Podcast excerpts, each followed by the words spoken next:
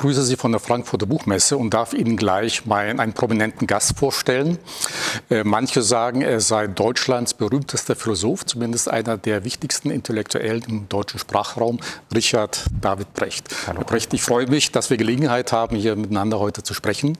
Äh, Sie sind natürlich hier nicht äh, einfach zufällig auf der Buchmesse, sondern haben den dritten Band Ihrer Philosophiegeschichte herausgegeben. Sei du selbst einer von vier Bänden. Der nächste kommt wahrscheinlich in ein, zwei Jahren, sagten Sie mir äh, vorhin. Und es geht primär um das 19. Jahrhundert. Da hat sich eine ganze Menge getan. Die Naturwissenschaften fordern die Philosophie heraus. Aber bevor wir da näher einsteigen, eine ganz persönliche äh, Frage mal, die vielleicht auch für einen Philosophen nicht ganz leicht zu beantworten ist. Und zwar habe ich bei der Recherche ein Zitat entdeckt eines Journalisten bei Zeit Online. Und äh, die Frage an Sie, kennen Sie äh, jemanden, der das letzte ungelöste Rätsel der Welt sein soll. Haben Sie schon mal davon gehört oder was das sein könnte? Also ich will Sie nicht auf die Folter spannen. Der hat nämlich Folgendes gesagt, ich weiß nicht mehr, wer das genau war. Er hat gesagt, wie der Mann es schafft, so viele, so kluge und so umfangreiche Bücher zu schreiben, bleibt vielleicht das letzte ungelöste Rätsel der Menschheit. ist das jetzt Schmeichelei? Das ist, ist das das Los der Philosophen oder sind Philosophen einfach ein bisschen wirklich anders als die übrigen Menschen? Also erstmal ist es ein sehr schmeichelhaftes Kompliment. Und das Zweite ist, dass die Antwort äh, auf dieses große ungelöste Rätsel wahrscheinlich ziemlich profan ist. Nämlich die Antwort besteht darin, dass ich ganz gut darin bin, mich äh, neben den vielen öffentlichen Dingen, die ich mache, auch sehr einzugraben. Ähm, wenn Sie äh, tagelang keine E-Mails beantworten und nicht ans Telefon gehen, dann finden viele Menschen die Ruhe, Muße und Konzentration, auch tatsächlich bis tief ins 19. Jahrhundert hineinzusteigen und sich in diesen Welten aufzuhalten. Und äh, ich glaube, ich bin ganz gut darin, mich vor Aufmerksamkeitsraub zu schützen. Und das ist die elementare Voraussetzung, wenn man gute Bücher schreibt. Genau, und das ist auch heute die große Kunst, äh, das zu schaffen.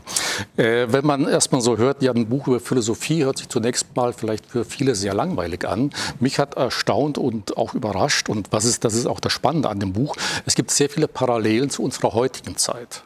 Ja. Ja, und darüber werden wir gleich sprechen. Aber vielleicht für unsere Zuschauer, um das 19. Jahrhundert ein bisschen besser einordnen zu können. Wen gab es da eigentlich? In der Philosophie waren das die großen Schopenhauer, ja. äh, Nietzsche, Kierkegaard, äh, Mach, äh, Peirce aus den äh, USA. USA. William James aus den Richtig. USA. John, John Stuart Mill, Mill ja, als bedeutendster ja. Äh, englischer Philosoph des 19. Jahrhunderts. Ich habe mir auch mal aus anderen Bereichen, in der Musik war es natürlich Wagner, äh, Chopin, Verdi, in der Malerei Klimt, Van Gogh, Monet, also Impressionisten in den Naturwissenschaften, Darwin natürlich, Maxwell oder Faraday.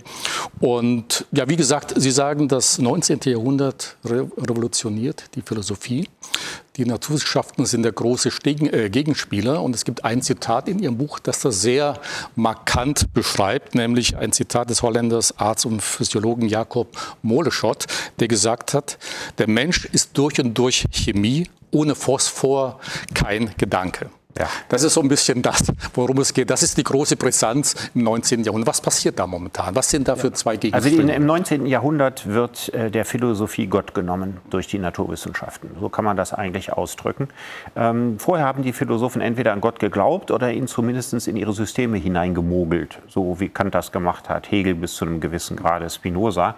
Und im 19. Jahrhundert kommen die Naturwissenschaften, entzaubern den Menschen die materialistische Philosophie, die Sie gerade angesprochen haben, mit Vertretern wie Moleschott, wie Vogt, wie Heckel, wie Ludwig Büchner, fangen an, den Menschen rein biologisch zu erklären oder physiologisch, medizinisch zu erklären. Und dann ist aus alledem, was die großen Themen der Philosophie waren, die Frage nach Freiheit, die Frage nach Gott, die Frage nach, dem, nach der Vernunft und die Frage nach der Moral, die werden auf einmal ganz profane biologische Fragen und es bleibt nicht mehr so viel vom großen Zauber übrig. Und das ist die Herausforderung, der sich die Philosophie im 19. Jahrhundert zu stellen hat. Und sie zerfällt in diejenigen, die sagen, stimmt, das kann man alles entzaubern, kann man alles materialistisch erklären. Und diejenigen, die versuchen, kluge Antworten zu finden gegen diese materialistische ja. Philosophie.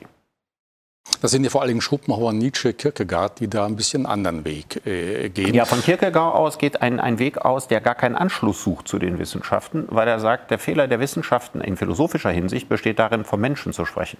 Wer ist denn der Mensch? Sie sind anders als ich. Wir erleben uns nicht in erster Linie als Menschen. Ich erlebe mich in erster Linie als eine ganz, ganz bestimmte Person, als Individuum. Und alle philosophischen Probleme meines Lebens sind Probleme dieses Individuums und nicht Probleme der Gattung Mensch. Ich komme also vom allgemeinen Begriff der Menschheit auf den Einzelnen. Kierkegaard redet nur vom Einzelnen. Und er sagt, all die spannenden metaphysischen Fragen, Fragen nach dem Sinn des Lebens, sind ja keine Fragen, wo ich die Antworten irgendwo finden kann, sondern das sind die Antworten, die ich mir gebe, indem ich lebe. Und das ist der Beginn der Existenzphilosophie, die dann im 20. Jahrhundert später bei Heidegger und bei Sartre noch eine große Karriere vor sich hat. Wie aktuell sind eigentlich die Philosophen des 19. Jahrhunderts für unsere heutige Zeit? Naja, ich meine, das ist das Zeitalter von Marx. Marx ist in gewisser Hinsicht äh, semi-aktuell. Also der Marxismus ist tot, aber die Analyse des Kapitalismus, die Marx gemacht hat, äh, die hat, der hat den Finger in Wunden gelegt, die gerade heute im 21. Jahrhundert, im Zeitalter des digitalen Turbokapitalismus wieder aufbrechen. Spaltung der Gesellschaft in Arm und Reich, äh, Zementierung einer Art von Klassengesellschaft. Die Gesellschaft wird undurchlässiger, die Frage des Verhältnisses der ersten und zweiten Welt zur dritten Welt. Und in all diesen Fragen tauchen natürlich wieder Gerechtigkeitsfragen auf, aus denen sich einmal früher der Sozialismus ernährt hat. Und wir müssen auch im 21. Jahrhundert Antworten darauf finden, wie wir diese neu aufreißenden, sich zum Teil verstärkenden Probleme lösen. Äh, es gibt auch einen Philosophen im 19. Jahrhundert, der auch das Thema Umweltschutz, habe ich bei Ihnen gelesen, Fourier. Ja, der als erster, Fourier. Äh, genau, 1808 äh, war das, glaube ich, wenn ich mich recht erinnere. Ja. Der hat gesagt, okay, kein exzessives Wirtschaften, also ein Vorläufer von Greta Thunberg. Ja, ja es ist erstaunlich. Also es gibt zwei herausragende Philosophen tatsächlich, die ganz, ganz früh erkannt haben, dass die ökologische Frage von der ökonomischen nicht zu trennen ist. Das ist eben äh, Charles Fourier, der versucht hat, zu Anfang des 19. Jahrhunderts, 1808, in seiner Theorie der vier Bewegungen, zu überlegen, was könnte mit Hilfe der Maschinen eine menschliche Wirtschaftsweise sein, die dem Menschen tatsächlich entspringt, die ihn nicht von der Arbeit entfremdet und die Natur nicht rückhaltslos zerstört. Und das taucht auch bei einem der bedeutendsten, wenn nicht bei dem bedeutendsten liberalen Philosophen der Weltgeschichte, nämlich bei John Stuart Mill auf, der in seiner politischen Ökonomie 1848 sagt, Wirtschaftswachstum nicht um jeden Preis. Wir müssen den ökologischen Preis, damals noch sehr niedlich formuliert, indem er sagt, es ist natürlich gut, dass wir den Wald roden in England, um Holz für den Schiffbau zu haben, zum Verfeuern, zum Häuserbau. Aber wie wird England mal aussehen, wenn da kein Baum mehr steht? Und sagt, irgendwann müssen wir in einen von ihm sogenannten stationären Zustand überwechseln, also in einem Zustand, in dem die Wirtschaft um ihrer selbst willen nicht mehr gezwungen ist zu wachsen. Ja. Wenn Sie das einem heutigen Liberalen erzählen, wenn Sie das Christian Lindner sagen, werden Sie dafür keinen Beifall kriegen. Nichtsdestotrotz ist auch das wieder heute eine der großen ungelösten Fragen unserer Zeit. Ähm, mir war auch aufgefallen, der Titel des Buches sei du selbst. Da überlegt man erstmal, was kann das eigentlich bedeuten?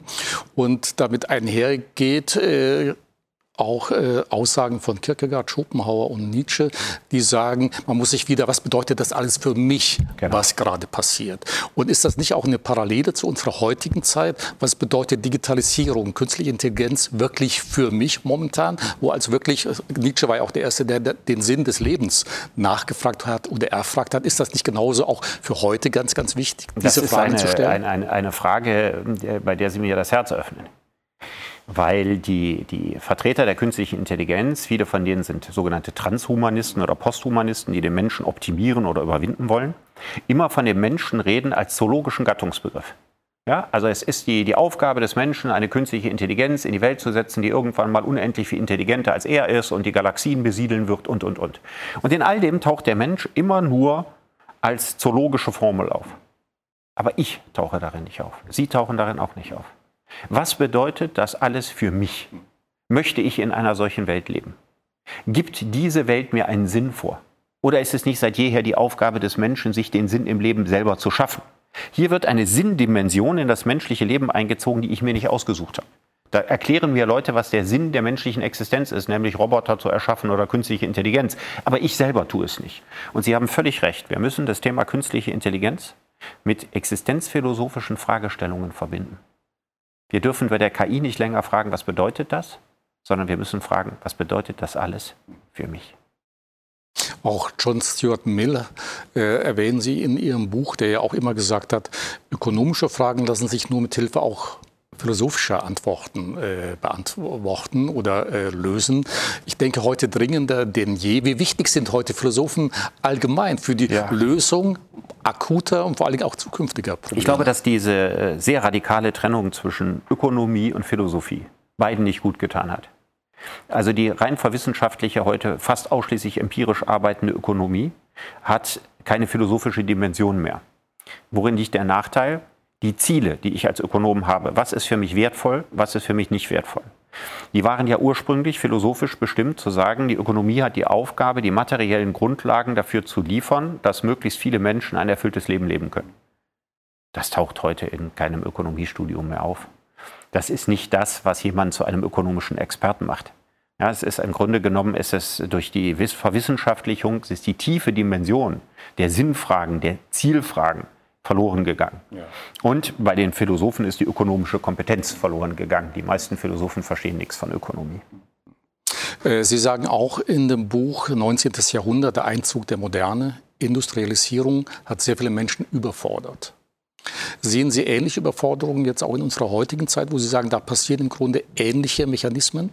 Ich bin da 100% Ihrer Meinung. Ich glaube, dass der gewaltige Strukturumbruch der ersten industriellen Revolution, der das 19. Jahrhundert in diesen abenteuerlichen Schlingerkurs und auch in all die Katastrophen wie Massenverelendung der Arbeiter, die es ja tatsächlich gegeben hat, die musste Marx nicht prognostizieren, die sah er, wenn er durch Manchester gegangen ist. Und dass wir natürlich in Gefahr laufen, dass die digitale Revolution, die zum zweiten Maschinenzeitalter führt, nämlich ein Zeitalter, in dem Maschinen nicht die Hand ersetzen, sondern das menschliche Gehirn ersetzen sollen, dass wir vor genau solchen verheerenden Umbrüchen stehen. Und was passiert dann?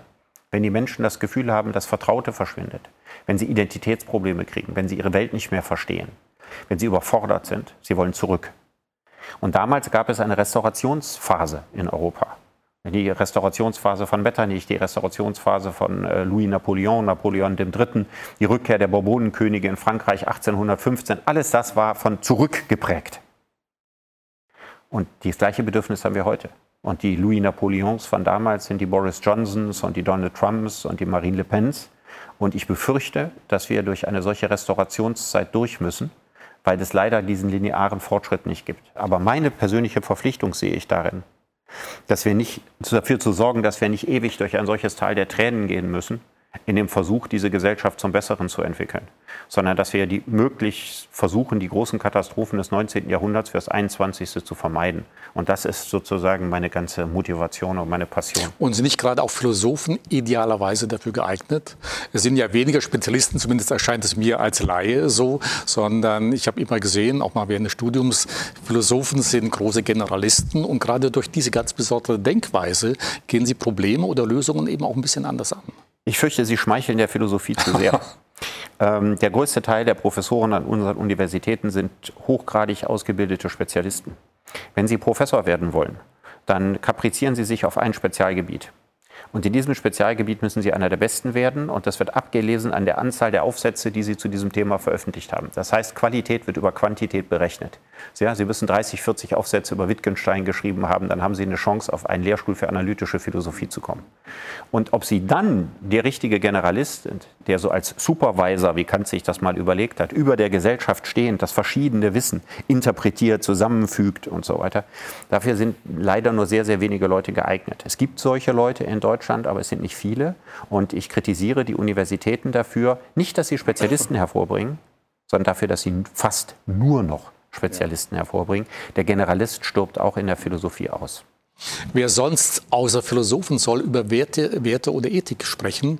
Ähm, Sarah Spiekermann, Wirtschaftswissenschaftlerin aus Wien, hat ein Buch geschrieben, Digitale Ethik. Wobei ich selber, ich kenne sie leider noch nicht, vielleicht gelingt es mal auch für, mit ihr ein Interview zu machen. Ich denke, der Name ist ein bisschen oder nicht optimal gewählt. Besser müsste man sprechen von einer Ethik des Digitalen oder auch Philosophie des Digitalen, denn die fehlt völlig. Also, sie fehlt nicht gänzlich, aber es ist relativ wenig. Ähm, ich kann sehr positiv über Frau Spiekermann sagen, sie versucht mit der Phänomenologie von Scheler ja. der KI beizukommen. Das ist in der Tat keine digitale Ethik. Der Titel ist irreführend. Es ist eine Ethik des Digitalen. Es ist eine, eine Ethik für das digitale Zeitalter, die sich Gedanken darüber macht, wie kann der Mensch in dieser Welt vorkommen. Und mit den, der feinen Beobachtungsgabe und dem feinen Besteck der Phänomenologie versucht herauszuarbeiten, was Menschen von Maschinen unterscheidet. Also im Grunde genommen das, was Sie einfordern, hat sie gemacht. Aber ich gebe Ihnen recht, es gibt äh, deutlich zu wenige Philosophen, die sich mit diesem Thema beschäftigen. Gibt es einen einfachen Grund. Wenn Sie Professor werden wollen und Sie nehmen sich als Thema Posthumanismus oder das digitale Zeitalter vor, dann haben Sie keine Gutachter, die in der Lage sind, Ihre Arbeit zu bewerten.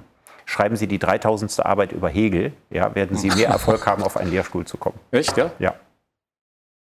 Okay, dann muss, aber wer soll diesen Anstoß geben? Die Politik? Naja, es passiert langsam was. Also ein großer Fortschritt an unseren Universitäten ist, dass das Thema Biologie, diese ganze Frage ökologischer Lebenszusammenhang, ähm, die Frage Emotionalität, das waren ja lange vernachlässigte Themen und die haben einen ziemlichen Boom erlebt in den letzten 20, 30 Jahren, auch was Lehrstühle anbelangt. Aber die Gesellschaft hinkt diesen Entwicklungen normalerweise um zwei, drei Jahrzehnte universitätspolitisch hinterher. Ähm, ich muss noch mal auf Nietzsche zurückkommen, den Sie ja sehr häufig auch in Ihrem Buch erwähnen. Eines seiner Bücher, von dem er selber gesagt hat, das sei das wichtigste Buch der Welt. Ich weiß nicht, ob Sie die Aussage von ihm kennen, also sprach Zarathustra.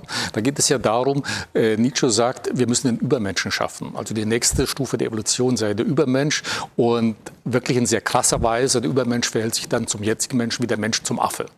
Äh, wenn man das jetzt vergleicht, was beispielsweise die Apologeten äh, der digitalen Transformation im Silicon Valley fordern oder propagieren, sind das im Grunde dann die modernen Jünger Nietzsches? Ja, das stimmt so. Das ist tatsächlich so. Sie berufen sich meistens, gehen Sie, in, äh, wenn Sie einen Großvater für Ihre Gedanken suchen, noch weiter zurück auf Pico della Mirandola der in der italienischen Renaissance seine berühmte Rede über die Würde des Menschen gehalten hat. Den kenne ich leider noch gar ja, und nicht. Der ja. hat gesagt, die Aufgabe des Menschen besteht darin, sich selbst zu transzendieren in ein höheres Wesen. Ja.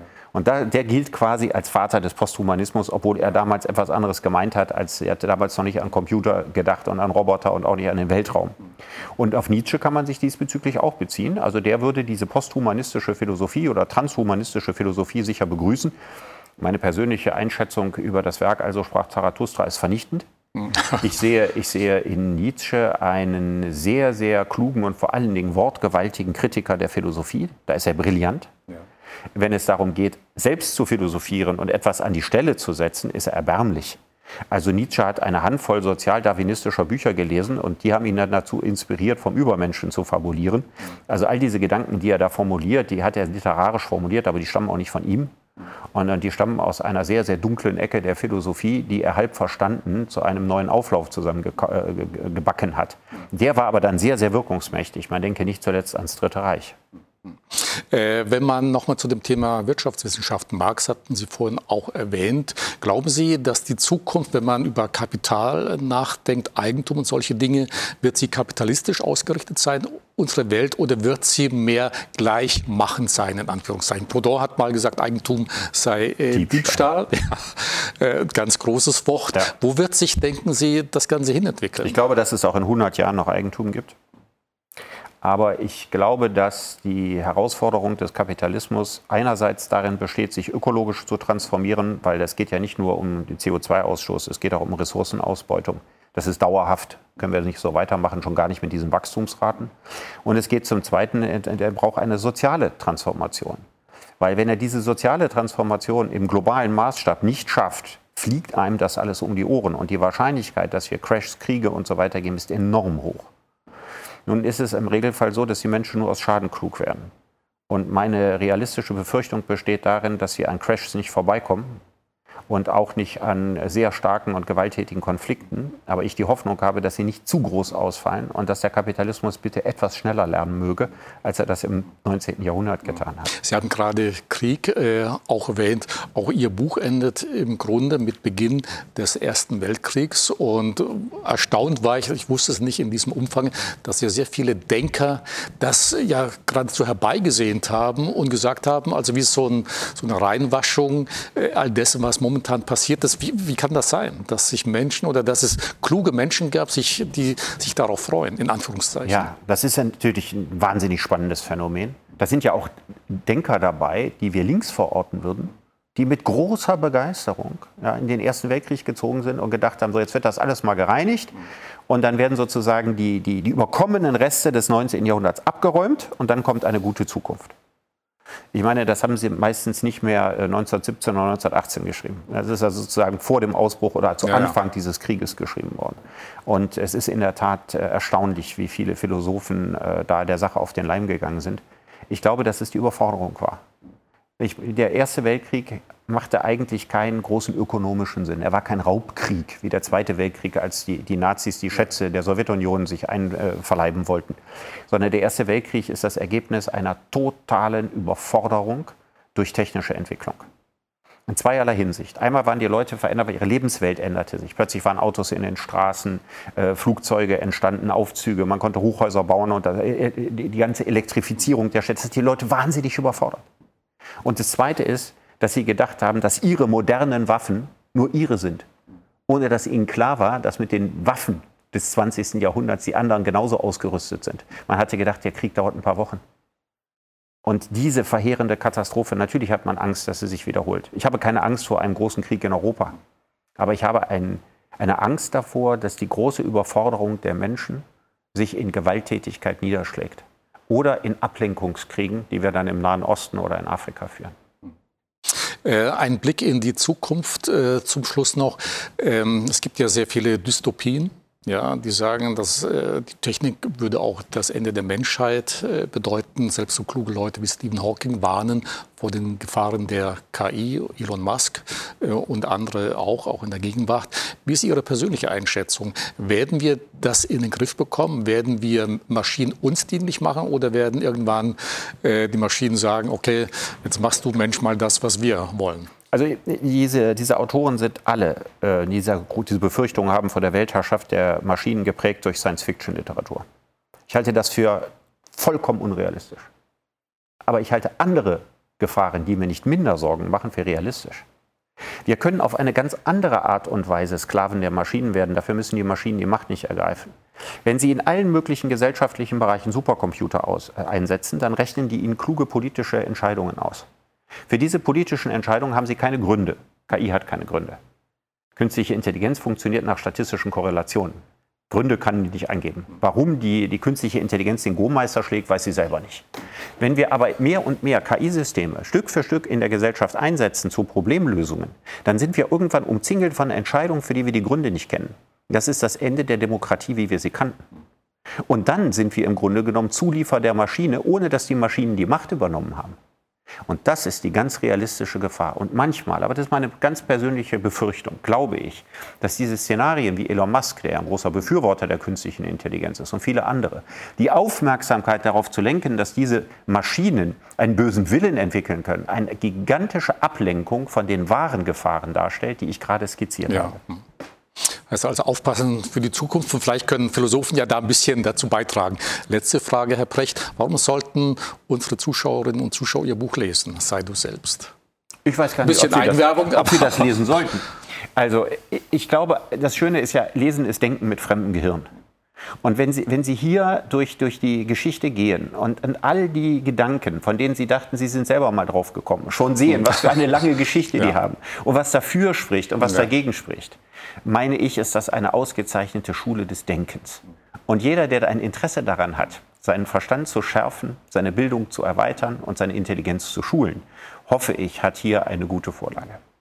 Äh, Sie sagen eigentlich das, was ich eben auch noch ergänzen möchte. Es gibt zwei, sehr schöne Zitate zum Bereich Philosophie. Staunen, der erste Grund der Philosophie, Aristoteles hat es, glaube ich, gesagt. Oder Sokrates schon. Oder mhm. Sokrates mhm. sogar schon. Und sapere aude, also vage zu denken oder habe Mut, dich deines eigenen Verstandes äh, zu bedienen. Aber ich habe es wirklich zur Gänze gelesen, Herr Precht. Und gut, Philosophie ist auch ein bisschen mein Hobby. Ich muss sagen, also wirklich lesenswert. Das sage ich jetzt nicht, weil wir hier zusammensitzen, sondern weil ich denke, Philosophen können eine ganze Menge zur Lösung unserer gegenwärtige Probleme äh, beitragen. Und insofern denke ich absolut empfehlenswert, weil es eine ganze Reihe von Büchern gibt. Ich hatte Ihnen eingangs erzählt im Vorgespräch, ich kenne Brian McGee, Bekenntnisse eines Philosophen. Das geht ein bisschen in die gleiche Richtung und nur noch umfangreicher. Und insofern, man sagt immer, äh, man muss die Vergangenheit kennen, um die Zukunft zu ahnen, um aber auch die Gegenwart richtig beurteilen zu können. Und ich denke, Ihr Buch leistet dazu einen hervorragenden Beitrag. Also herzlichen Dank. Ganz, ganz vielen für Dank das für das Kompliment und für das Gespräch. Liebe Zuschauerinnen und Zuschauer, wie gewohnt, mehr Informationen bei uns auf der Website dwc-digital.de oder in unserem Podcast. Herzlichen Dank.